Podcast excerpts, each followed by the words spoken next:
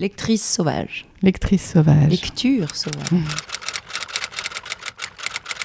Une lectrice euh, boulimique. Carnivore peut-être. J'adore toucher les livres. Stay wild, keep reading. Le podcast qui donne envie de lire. Animé par Sylvia Mine et produit par Reading Wild.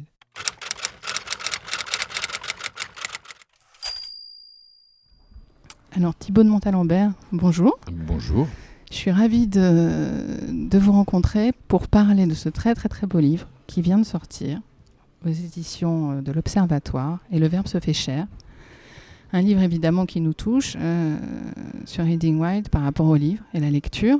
Qu'est-ce qui vous a euh, donné envie de, d'écrire ce livre une- Euh, D'abord, ça a été une rencontre. Ça a été la rencontre avec Muriel Beyer, qui est la, qui dirige donc les, les, les- éditions de l'Observatoire, euh, que j'ai rencontré à, au Salon du Livre de Nancy.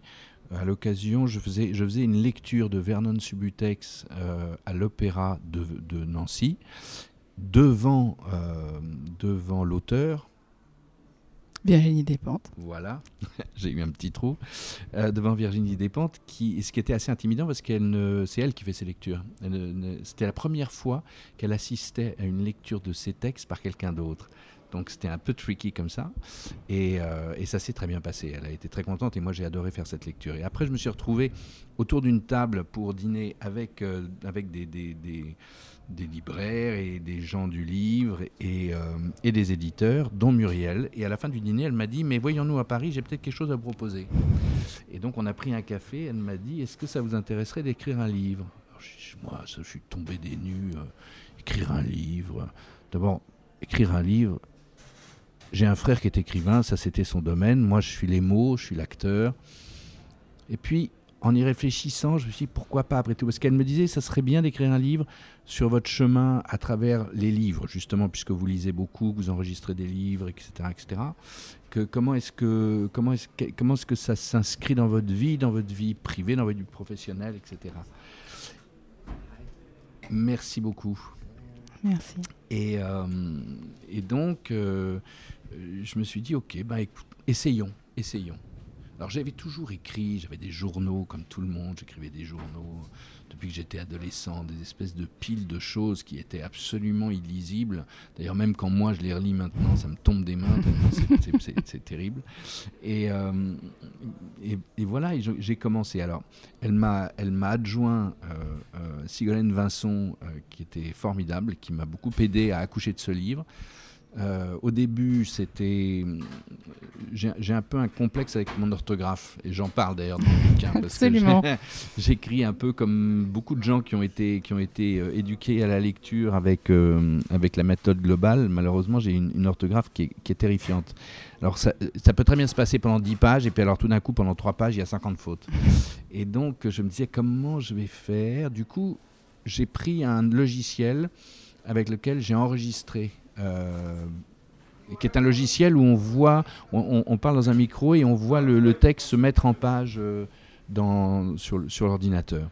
Donc j'ai fait 30 pages comme ça, et puis euh, que j'ai donné ensuite à, à Sigolène. On a pris rendez-vous. Par rapport à ces 30 pages, elle m'a posé des questions. Et les réponses que je lui ai faites, elle les a réinjectées dans mon texte. Et là, ça a été très violent et je me suis dit, je ne vais pas faire ce livre. Je, me- je me suis trompé euh, parce que c'était ses mots à elle par rapport à ma vie à moi. Et, et tout d'un coup, j'ai trouvé ça extrêmement, euh, oui, très violent en fait, Ouais. très violent. Et je me suis dit, je vais pas pouvoir le faire. Je, je peux, je peux pas pouvoir faire ce truc. Puis je me suis calmé, j'ai réfléchi, j'ai repris ce qu'elle avait écrit, j'ai repris avec mes mots. Ça m'a amené plus loin, ça m'a amené à faire, à un peu plus loin. ouais. Et puis là a commencé à s'instaurer vraiment un jeu de ping-pong entre elle et moi qui a été très productif où elle, elle m'a elle m'a drivé, c'est-à-dire elle, elle me disait voilà il faudrait peut-être pousser telle chose, aller un peu plus dans cette direction, etc., etc. Mais au bout du compte le livre il est de moi et, et ce sont mes mots et il est comme il est mais en tout cas ça me ressemble. Et il est très réussi. Bah, c'est gentil. Il est, Merci. il est passionnant. Je connais votre, euh, voilà, votre amour de la lecture. On a, on a déjà partagé euh, avec vous autour des, voilà, des grands livres qui vous ont marqué. Mais c'est vrai que ce qu'on découvre de magnifique dans ce livre, c'est comment vous vous êtes construit avec les, avec les livres. Il y a vraiment toute cette partie sur l'enfance qui est très jolie. C'est d'abord un peu un, un refuge, une maison. Ça vous, ça vous protège?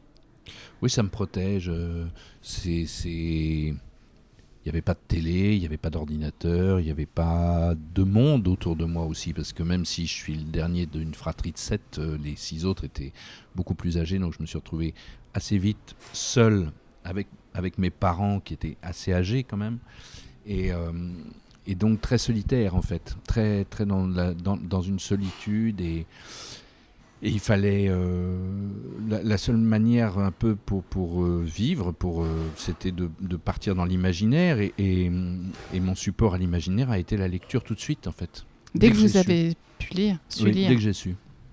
Dès que j'ai su, j'ai foncé dedans. Après, j'étais dans une maison, dans des maisons où il y avait beaucoup, beaucoup de livres partout. Ceux qui avaient laissé mes frères et sœurs derrière eux, mais il y avait des livres d'avant. Enfin, c'était une maison à livres, quoi. Voilà. Donc, euh, il y avait, il y avait qu'à prendre, ouvrir et puis, et puis se plonger dedans. Et, et, et, et ça m'a, ça m'a, ça m'a embarqué, ça m'a pris, ça m'a. J'ai adoré ça, quoi. J'ai adoré ça. Je- comme les gens aujourd'hui regardent des séries, moi, je bouffais des bouquins, quoi. Pareil. Et les héros, peut-être, ça, du coup, ça vous. Oui, bien sûr. Alors, j'étais en plus de ça parce que j'aurais pu être là-dedans aussi. J'aurais pu faire, par exemple, j'aurais pu lire des BD. J'étais pas dans une famille à BD. pas vraiment. Il y avait des livres, il n'y avait pas de BD. Donc, en fait, les héros, c'était dans les, héros- les héros de bouquins. Et c'est vrai que, alors, vers 9 ans, j'ai découvert Arsène Lupin. Ça a été euh, un coup de foudre absolu où j'ai, j'ai- je me suis tout, tout enquillé. euh, euh, Il y en a quand même un bon paquet. Là, j'ai tout lu. C'était, mon héros absolu. espèce de type qui était sans foi ni loi en même temps, élégant en même temps, euh, charmant, euh, espèce d'aristocrate des bas quartiers comme ça. Il y a une jolie anecdote d'ailleurs dans, dans le livre. Je crois qu'un soir vous, vous tentez de subtiliser. euh, Bah, c'est-à-dire qu'en fait, il, C'est- il- il était tellement avec moi tout le temps, et c'était tellement une espèce de personnage idéal comme ça, que j'avais un, j'avais un lampadaire qui était dans ma chambre, qui était dans le, le- en fait, c'était une espèce de, de mannequin en bois avec une ampoule sur la tête. Et, euh, donc j'habillais ce mannequin avec euh, des vestes et tout ça, et, je m'entraînais euh, à devenir pickpocket en fait. très concrètement. Très Ouais. concrètement. Et, et- et le, le- le pic de ma carrière, on peut dire, a été un soir où effectivement je regardais la télévision entre mon père et ma mère, et à la fin de je sais pas quoi, du film, de l'un, je me suis tourné vers eux et je leur ai rendu tout ce que je leur ai piqué. Quand même, je leur avais piqué euh, bah, euh, leur montre, leur portefeuille, le collier de ma mère, sa bague de fiançailles, elle n'a rien senti. euh, des, j'étais assez fier de moi. Ah bah, il y a- Voilà. ouais. Et, et- et- puis, je, je- et, au- et aussi, et aussi, alors il y avait, il y avait le côté pickpocket, mais il y avait aussi le côté euh, euh, cambrioleur, parce que euh, je rentrais chez moi systématiquement en crochetant la serrure. J'avais oui. la clé, mais je trouvais ça beaucoup plus rigolo de crocheter la serrure. J'avais, j'avais appris à crocheter la serrure et je savais crocheter la serrure. Je suis incapable maintenant. J'ai essayé, ça, ça, ça marche plus du tout. ça marche plus du tout. serrures sont un peu compl- compliquées surtout. Et donc il y a les héros de l'enfance, mais c'est vrai aussi ce qui est très, euh, très touchant dans, dans votre livre, c'est qu'on on, on voit comment euh, bah, ces lectures vous ont aussi peut-être aidé à vous trouver ou à vous construire dans un monde où peut-être il y avait des repères qui n'étaient pas les vôtres. Ou... C'est-à-dire Bah, c'est- C'est-à-dire que ce, que ce que je trouve touchant, c'est que les, finalement les auteurs vous ont aidé peut-être à vous définir. Dans une famille où vous étiez peut-être un peu différent. ou- Euh, oui, enfin, j'étais diff... non, j'étais pas si différent que ça. J'ai un frère qui est écrivain, j'ai une sœur qui est peintre, ma mère faisait du chant lyrique. Il y avait quand même une atmosphère pas franchement artistique, mais quand même, ça faisait partie de notre vie, en tout cas. Euh, mais c'est vrai que il y avait peu d'échanges avec mes parents. Il y avait peu d'échanges avec mes parents. Et il y avait cette solitude. Et donc, euh, j'échangeais avec les bouquins. En fait, c'est les, livres qui étaient mes interlocuteurs. C'est-à-dire que c'est les, les livres qui me donnaient à, réfléchir, à penser, à rêver. euh, et, qui développaient euh, de façon un peu anarchique et un peu dans tous les sens ce qui me plaisait, me plaisait pas, etc. Parce que c'est vrai que vous n'étiez pas destiné à être acteur. Vous avez Bah, Je même... n'étais pas destiné à être acteur, c'est-à-dire que ma mère aurait bien voulu, puis, et puis non, puis moi aussi, parce que j'avais quelque chose qui me travaillait. Je voulais être prêtre, en fait. Quand j'étais petit, je voulais être euh, deux choses. Je voulais être comédien ou prêtre. Ou prêtre ou comédien. Enfin, j'ai l'un ou l'autre, je ne sais plus lequel était le premier, mais c'était à peu près concomitant.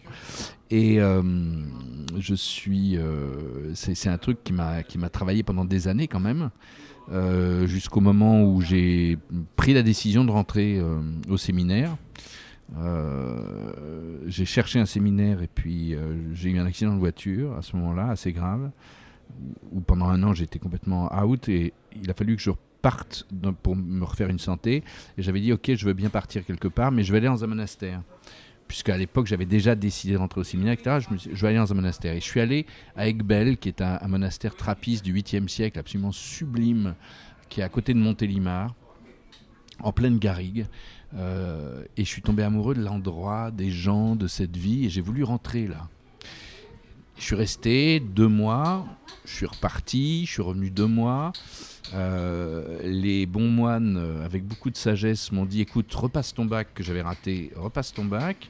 Euh, tu viens les vacances si ça te chante et tout ça, mais repasse ton bac d'abord et puis l'année prochaine on verra si tu es toujours dans le même état d'esprit, si ça te dit toujours de venir. Bon, ben, tu rentreras. comme on- rentre dans un monastère comme ça, on, rentre d'abord comme ce qu'on appelle regardant, on regarde pendant un an ou deux, ensuite on devient novice, puis après on, on- on fait ses vœux perpétuels. Et entre le, le- le premier pas et les vœux, les, vœux, les vœux définitifs, il y a à peu près 7-8 ans, donc on a le temps aussi de, de réfléchir. Hum, du coup, je suis rentré à Paris, j'ai repassé mon bac par correspondance et j'ai rencontré euh, une jeune femme avec qui je me suis marié, donc ça a réglé la question du monastère. Voilà. Et donc à ce moment-là, je me suis dit, bah, qu'est-ce que je vais faire du coup? Bah, C'était la deuxième option. La deuxième option, c'était acteur. Donc, euh, j'ai commencé à prendre des cours, j'ai été chez Florent, euh, et voilà. Et après, plein de rencontres. Bah, après, voilà, les- après la machine se met en marche. Moi, je m'étais, j'avais 20 ans, je m'étais donné 5 ans pour qu'il se passe quelque chose. Je m'étais dit en 5 ans, je verrai bien si je suis vraiment pas fait pour ça. Euh, je pourrais toujours faire autre chose. À 25 ans, la vie n'est pas finie quand même. Donc, euh, je suis resté chez Florent. J'ai passé les concours du conservatoire trois années de suite, trois fois de suite, que je me suis planté trois fois. Mais, euh, mais, mais bon, j'ai- d'illustres prédécesseurs avec ça aussi. Il y a, il y a euh, je crois que Dominique Blanc a, a passé trois fois le conservatoire, Ah ouais. il l'a l'a pas eu. Euh, Jouvet, évidemment, l'a pas eu pendant. il- pareil, il a passé trois fois. Il est devenu un des plus grands professeurs d'art dramatique français. Oui, Euh, vous parlez beaucoup d'ailleurs de la lecture. euh, avec lui, ouais, parce ses- que ouais. c'est vraiment un- pour moi. Alors lui, ça a été un maître vraiment, vraiment un maître. Ouais. Et euh, et et puis j'ai présenté le concours d'entrée à l'école de- des Amandiers euh, qu'avaient qu'avaient monté Patrice Chéreau et Pierre Roman. Et j'ai été pris. Et là, ma vie a décollé un peu. Enfin, professionnellement, ça a commencé à partir à partir de ce moment-là. Et, et- et aussi, du coup, une autre, euh, une autre approche de la lecture sur, sur scène. euh, le texte euh, sur scène, euh, c'est une autre façon de rencontrer Le public? Le public et les textes. vous, vous voulez Le lire à voix haute, le, le donner à voix haute. Oui, alors ça c'est autre Alors ça, oui, mais ça, ça, ça vient aussi beaucoup du fait que j'ai un frère qui est aveugle, qui est écrivain, Hugues, et qui a été très important pour moi, qui est très important parce qu'il est toujours vivant, et, hum, et à qui je lisais des livres. Et c'est par ce biais que j'ai commencé à prendre un vrai plaisir à la lecture à voix haute, euh, qui est en fait un exercice qu'on a perdu, mais qui se faisait couramment autrefois, parce que la lecture à voix haute, bah, dans une famille, il y avait une ou deux personnes qui savaient lire, les autres ne savaient pas lire, parce que tout le monde n'allait pas à l'école. Et donc le soir, euh, à la veillée, bah, il y en avait, euh, alors il y avait ceux qui racontaient des histoires qu'ils avaient dans leur tête, et puis il y en avait d'autres qui lisaient, qui lisaient pour tout le monde. Et c'est vrai que euh, c'est un, un très grand plaisir de lire. Alors après, après je l'ai développé professionnellement. Euh, bon, J'ai rencontré euh, Nadine Egels, qui est une, qui est une amie qui a, qui a- fondé une, association qui s'appelle Texte et Voix, où elle, fait très fréquemment des lectures d'auteurs contemporains par des acteurs en présence des auteurs, ce qui est très intéressant parce que très souvent les auteurs, quand ils écrivent un livre, ils ont une voix dans la tête qui est une voix très particulière, qui est la leur en général. Un- enfin, je ne connais pas d'auteur qui m'ait dit le contraire, mais je pense que euh, les auteurs masculins ont une voix masculine, les, les auteurs féminins ont une voix féminine. Je ne vois pas trop que ça puisse s'inverser. On parlait de Virginie Despentes tout à l'heure, qui Oui. avait découvert Subutex avec Ouais. votre voix. Ouais, c'est ça. ouais. Et euh, enfin, elle l'avait découvert. Elle a, elle a aimé en tout cas. Elle a Voilà. aimé, elle m'a aimé. Je sais qu'elle a aimé. Mais par contre, je, j'ai, j'ai- m'est arrivé de lire euh, des textes devant les auteurs et de les voir complètement bouleversés parce que ils se, se rendaient compte de ce qu'ils avaient écrit. C'est-à-dire que quelquefois on écrit des choses, c'est comme dans la vie, on dit des choses, on ne se rend pas compte de, de l'inconscient qu'il y a derrière la parole ou derrière l'écriture, ce, qui ce qui est en dessous et ce qui pousse profondément. Et tout d'un coup de l'entendre avec une autre voix, donc un autre rythme, et un autre rythme veut dire une, un- une autre façon de penser. Euh, du coup, ça leur faisait prendre conscience, ça leur fait prendre conscience, et ça, c'est très joli, ça, c'est très, très, très joli à voir. Et donc voilà, j'ai avec avec Nadine, j'ai fait souvent des souvent des lectures, euh, des lectures à voix haute devant le public, et j'enregistre des bouquins aussi assez régulièrement pour Audiolib. Euh, J'en suis, je crois, une vingtaine d'ailleurs maintenant, à peu près. Oui, vous êtes un grand, grand, grand. fais un, un euh, deux par an. Vous partagez maintenant avec le plus grand nombre, du coup, ces, ces lectures incroyables que vous faites. Vous êtes un grand lecteur à voix haute. J'aime ça, vraiment. Et, je crois que c'est Cuny oui, qui disait que, que c'était l'exercice ultime de l'acteur, la lecture à voix haute, parce qu'il n'y a pas d'intermédiaire entre l'auteur, la voix, la voix de l'acteur et le spectateur. C'est-à-dire qu'il n'y a pas une relecture d'un metteur en scène, etc., qui va, qui va imposer sa, sa vision des choses. On est juste, ceci dit, il y a des acteurs qui se mettent devant. Et il y a des acteurs qui servent l'auteur. Ce qui ne veut pas dire que ceux qui se mettent devant sont moins bons que les autres, c'est pas ça. Mais voilà, il y, a des- acteurs qui ont des égaux très forts. Je ne vais pas donner de nom, mais les gens, les gens trouveront bien en réfléchissant. Euh, et on avait fait d'ailleurs une expérience assez intéressante avec Nadine, avec Nadine à, au- au- à l'Odéon, à Berthier, où euh, on avait lu un dimanche après-midi, on avait fait la lecture des vies minuscules de Michon. Alors il y a sept vies minuscules, c'est sept chapitres, nous on n'avait fait que cinq. Ça durait quand même cinq heures déjà, parce que chaque vie prenait une heure à peu près à lire, et cinq voix différentes, cinq acteurs différents pour un même livre. Donc c'était très intéressant parce qu'on avait une même partition pratiquement Oui. euh, et, et cinq instruments différents. Et alors là, on voyait vraiment euh, les différentes façons de, de porter un texte. Très très, non, c'était passionnant ça. Alors, il y a quelque chose qui est passionnant quand on vous écoute ou quand on vous lit, c'est votre rapport à la spiritualité aussi. En tout, Oui. en tout cas, vous, tout ce que vous formulez dégage déjà beaucoup de spiritualité. Et on sent que c'est quelque chose d'ancré en vous, que c'est important. Ben, C'est-à-dire que ça fait partie de moi, quoi. Euh, ça fait partie de moi et euh, ça m'est arrivé dans ma vie de me dire euh, fuck, vraiment, ça m'emmerde tout ça, ça m'intéresse plus. Et ça revient toujours. Ça revient toujours frapper à la porte d'une manière ou d'une autre. Euh, c'est quand c'est là, c'est là. Voilà, c'est tout. Alors après, du coup, c'est vrai que ça a conduit beaucoup euh, euh, ma pensée, mes lectures, ma façon de voir les choses. Bon, je fais un métier qui est un métier artistique, mais qui est aussi un, métier extrêmement narcissique. Ça, il ne faut pas, le, faut pas se le cacher. Euh, ce qui m'arrive avec 10% par exemple aujourd'hui, j'en suis très content. Bon, D'abord parce que j'aime beaucoup la série et, ce- et Ouais. les personnages, etc. Oui. Mais c'est aussi parce qu'il y a une vraie reconnaissance du public maintenant, qui est du grand public, disons, auquel j'accède, auquel j'avais pas accès avant. Et ça me satisfait beaucoup, je dois le dire. J'en suis très content. Pas tant pour la gloire, ou même si ça compte, mais c'est aussi parce que c'est quelque chose qui permet de rencontrer vachement les gens, en fait. Oui. Et ça, c'est- très, très, très agréable. M- Mais, mais c'est vrai que euh, même mon métier d'acteur, au tout départ, et c'est pour ça que j'ai beaucoup aimé Jouvet, euh, parce que Jouvet avait cette dimension-là, même mon métier d'acteur, je l'ai toujours envisagé comme étant la possibilité de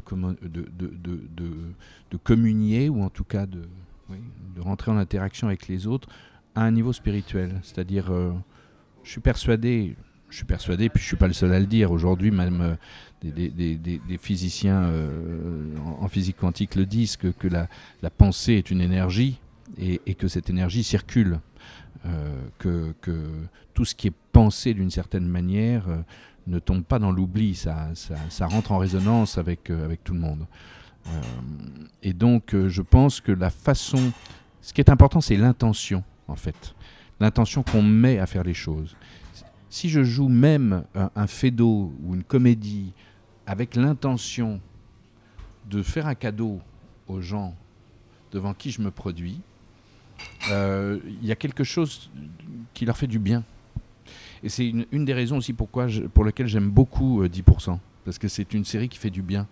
C'est pas, euh, c'est sur le, c'est un regard sur le métier qui est, qui est, qui est assez juste, même qui est souvent en, en dessous de la vérité. Ça pourrait être beaucoup plus méchant que ça, mais y a beaucoup justement, d'humour, c'est il y a très bien, ouais. Il y a une autodérision de la part des, des guests. Il y a, il y a, il y a du ridicule, mais Mm. euh, il y a finalement au fond et derrière un grand amour de l'humanité. Et, ça, c'est à l'image et de Dominique Besniard, qui est comme ça, qui est un homme de cœur, totalement de cœur. De, de Cédric Lapiche aussi, qui a été euh, celui qui a vraiment donné le ton et le là, ouais. à la première saison et à tout ce qui a suivi ensuite. Euh, voilà, donc, euh, et, et je pense que, sans, sans me jeter des fleurs et sans nous jeter des fleurs, mais je pense qu'ils ont fait un casting d'acteurs qui ont cette dimension-là en eux aussi, d'humanité, etc. Et donc, au bout du compte, eh ben, moi, ce que j'adore, c'est quand les gens me disent on voit la série et on, est, on, on sort de là et on est content. On est heureux. On est heureux, Ouais, on est je vous content. confirme. On, on Sort avec la banane. Ça, c'est génial. Et, et puis il y a des très très, enfin c'est une des premières grandes séries françaises et euh, c'est vrai qu'il y a des très très belles évolutions pour les personnages, Oui. comme votre personnage de Mathias, d'une saison à l'autre, euh, qui, qui vit des, des choses totalement Ah oui, différentes oui, oui. et qui Et vous euh, n'avez pas vu la dernière Non, Ah bah, mais qui arrive. mais j'ai hâte, c'est mercredi. Oui, ouais. exactement, mercredi. ouais. Ouais. Alors, par rapport à la, à la spiritualité dans, dans les livres, justement, vous parliez de physique quantique. C'est Mm. intéressant de, de partager. Vous, vous avez des références euh, Oui, fortes. enfin, En même temps, je suis pas du tout scientifique, donc euh, les, les livres que je, je lis ou que j'ai pu lire sont des livres de vulgarisation. Souvent, sont des livres euh, écrits par des gens qui, dans leur propre milieu scientifique, ont été euh, souvent marginalisés. Ou je pense à, un type comme Fridtjof Capra, comme euh, euh, Rupert Sheldrake, comme euh, celui qui avait écrit le, serpent cosmique aussi, qui était qui était pas pas un physicien, mais qui était un, ethnologue, je crois. Bon, c'est des gens qui ont été qui ont été un peu ostracisés comme ça, mais euh, qui ont laissé finalement une pensée qui petit à petit a fait son chemin. Et de plus en plus de gens maintenant de la communauté scientifique commencent à avoir un discours qui est un discours euh, ben, plus spirituel en fait. Oui. Vraiment. Et franchement, il y en a certains, euh, quand on les lit, c'est. Je pense à un type comme, quand même comme Étienne Klein, qui, Oui. est- qui est. euh, voilà, absolument. qui est, que je connais pas, mais j'ai lu certains de ses livres et c'est, je trouve c'est un type passionnant. euh, euh, il- il- voilà, ça fait rêver, c'est de la poésie, quoi. Ces gens-là font de la poésie, c'est, c'est, c'est génial. C'est génial. C'est génial et ça, et ça va dans le sens aussi de quelque chose dont vous parlez dans le livre, ce qui est le, finalement la façon euh, dont la lecture vous permet d'appréhender le monde, mais d'un point de vue très sensoriel, Oui. pas tant intellectuel. Oui. Donc avec la, je trouvais ça assez passionnant dans votre façon de, de l'évoquer. Ben, je pense que euh, c'est, comme ça parce que, euh, parce que je suis comédien aussi, parce que, le, parce que le verbe se fait cher chez moi. C'est-à-dire que c'est, mon métier de faire que le verbe s'incarne. Euh, et c'est pour ça que j'ai pris ce, titre. Je l'ai pris pour ça, évidemment parce que c'est aussi une référence à l'Évangile Mm. euh, et, et- et à ce texte de Saint Jean que je relisais encore ce matin et qui est, qui est une merveille parce que il est. euh, c'est un texte, donc c'est le texte qui commence l'évangile de Saint Jean, et c'est vraiment un texte qui appartient à l'humanité tout entière. Je veux dire par là que est, c'est un texte qui est hors Église, en fait. Il, il ne dit à aucun moment que Jésus est le Fils de Dieu. Il n'est pas du tout là-dedans. Il est, il est ailleurs. Mm. Il est ailleurs. D'ailleurs, on a toujours dit que le- l'é- l'évangile de Jean était un évangile un peu euh, à double, à triple, à quadruple sens, etc. Euh, donc voilà, c'est, c'est- c'est- ça faisait allusion, le titre fait allusion à la fois à une réalité euh, physique et organique et, et- et- et professionnelle et artistique et à une réalité aussi euh, spirituelle, les deux choses étant importantes pour moi. Alors il y a ça, et puis il y a une chose aussi dans ce, dans ce livre, c'est les deux petites phrases que je mets en tout début, qui ont une certaine importance. Euh, alors là, là, je me rappelle plus exactement, le, je la connais pas par cœur, mais euh, cette phrase-là, qui est un- Ouais. une phrase d'un ami à moi, qui dit, qui n'est pas une Bah, phrase justement, je, facile je- à je comprendre. m'interrogeais sur Mm. le DDY. Alors, ça dit, il faut commencer à être là où l'on réussit à être. Ça, c'est une première chose. Le reste est mouvement qui, à travers l'être, se transforme en existence et le secret consiste à faire. Ça veut dire quoi? Ça veut dire qu'il faut commencer à être là, à être soi. Là où l'on réussit à être soi. Hmm. Donc déjà, ne pas se tromper d'endroit. ne pas croire qu'on est fait pour quelque chose quand on est fait pour autre chose. Donc ça veut dire commencer à se connaître un peu soi-même. S'écouter, se connaître soi-même, etc. pour être à l'endroit où on doit être. Ce qui, n'est pas donné à, à tout le monde et, qui demande un certain travail, en fait. Un certain travail d'honnêteté par rapport à soi-même et un, certain, un certain... Oui, c'est ça, une espèce de, de travail d'honnêteté euh, par rapport à essayer de comprendre qui on est exactement avec ses qualités et ses défauts, sans avoir de jugement ni sur l'un ni sur l'autre. Parce que les défauts peuvent être aussi des qualités. Donc, ça, c'était une chose de- que, que Chéreau m'a fait comprendre beaucoup. Euh, c'est beaucoup plus intéressant pour un acteur de travailler avec ses défauts qu'avec ses qualités Avec ses qualités. parce que euh, c'est plus intéressant de jouer les méchants que les gentils, c'est plus intéressant, etc. Pourquoi? Parce que moi, par exemple, bon. J'allais dire, c'était quoi vos défauts pour. euh, Je vous fais un petit aveu comme ça. Je suis très très gourmand. J'adore manger. J'adore manger. Et j'ai toujours eu un peu de ventre, mais toujours. Quoi. Donc, euh, quand, on, quand, il m'a, quand il a fait, euh, il a monté Platonov à Oui. l'école avec nous, je faisais Triletsky, le docteur, qui n'arrête pas de bouffer, et il m'a collé un faux ventre. Donc, c'était même pas une question qu'il fallait que je fasse comme si j'avais pas de ventre. Non, là, c'était obvious. J'avais, j'avais du ventre, et tout d'un coup, bah, ça devenait, euh, comme je pouvais pas le cacher, du Ouais. coup, ça devenait un truc euh, sur lequel je pouvais m'appuyer pour jouer, en fait. C'est, dans ce sens-là quand je dis défaut. C'est- d'aller dans le sens, oui. c'est d'ailleurs pas un défaut, c'est une Non. particularité. Exactement. C'est une particularité. Voilà. Ensuite, le. le Mais là, vous êtes très bien. hein. Ça va, ça va. Il peut être mieux, mais ça va. Ensuite, il dit, le texte dit, le reste est mouvement. Donc, il faut commencer à être là où l'on réussit à être. Et ensuite, le reste est mouvement qui, à travers l'être, se transforme en existence. C'est-à-dire que, et le reste, ben, le reste, c'est juste la vie qui fait que, à travers euh, euh, la vie, quand, quand on est au bon endroit, on est dans son être en fait. On n'est pas dans son paraître, on est dans son être, on est dans son développement. Et le fait de vivre, c'est-à-dire de- d'exister, de faire les choses les unes après les, autres, petit à petit, vont vous construire et vont, vont, vont faire de vous ce que vous devez être, en fait. Et ça se termine par « et le secret consiste à faire Consiste à faire. ». Voilà. Et alors en dessous, et alors c'est un ami à moi qui s'appelle Didi Y, mais ça j'en dirai pas plus de ce, de- de ce monsieur qui est mort et qui, qui était très très important pour moi. Et ensuite, en dessous, il y a une petite phrase qui est Je porte le fer, F-A-I-R-E, E, et le fer me porte. Et en fait, c'est la devise de ma famille, ça. Parce que la D'accord. devise de ma famille, c'est en latin, c'est ferum ferro, ferro, ferror. C'est je porte le fer, F-E-R, et le fer, F-E-R, me, Me porte. porte. C'est-à-dire, en fait, je porte l'épée et l'épée me porte, puisque c'est une noblesse d'épée qui remonte à la première croisade.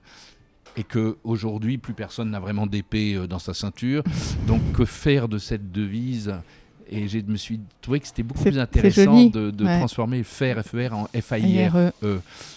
Parce que, parce que je suis convaincu qu'effectivement, il faut faire les choses. euh, et, et que le meilleur, le meilleur indicateur de ce qu'on doit faire, c'est quand on commence à avoir peur.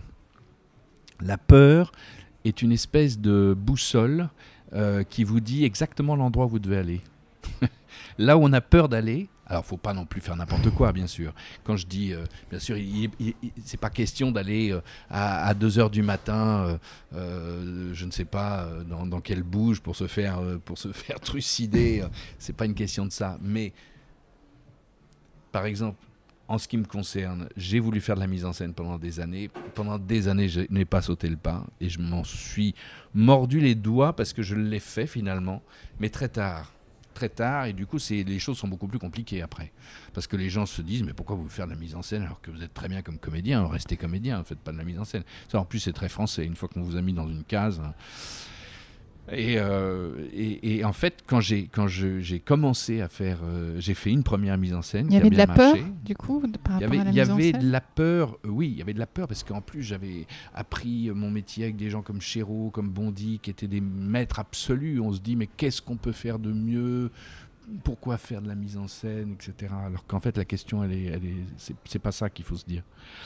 Et pareil aussi pour l'école. J'ai eu une école pendant trois ans. Euh, j'ai mis longtemps avant de me lancer dedans. À partir du moment où j'ai commencé, euh, ben, les choses se sont faites toutes seules en fait. Alors Thibaut, peut-être pour finir, je vous propose, si vous avez envie de partager avec nous une page en lecture de votre livre, vous lire, je vous laisse choisir. Oui, je vais vous lire des choses en début parce que c'était dans l'enfance. hein. Hmm. Je peux faire si ça. Si je creuse au plus profond de ma mémoire, mes premiers souvenirs littéraires sont les histoires que l'on me lisait le soir. Je me rappelle cette vieille tante qui s'asseyait à mon chevet, chaussait ses lunettes, s'emparait d'un gros volume des contes de Grimm, puis l'ouvrait à la page cornée la veille. Des titres me reviennent, qui me, conduisaient au pays des rêves, Sept d'un coup, ou Le vaillant petit tailleur, Hansel et Gretel, les trois cheveux d'or du diable. Je suis le dernier d'une fratrie de sept, trois garçons et quatre filles. Arrivé sur le tard, neuf ans me séparent de l'avant-dernière.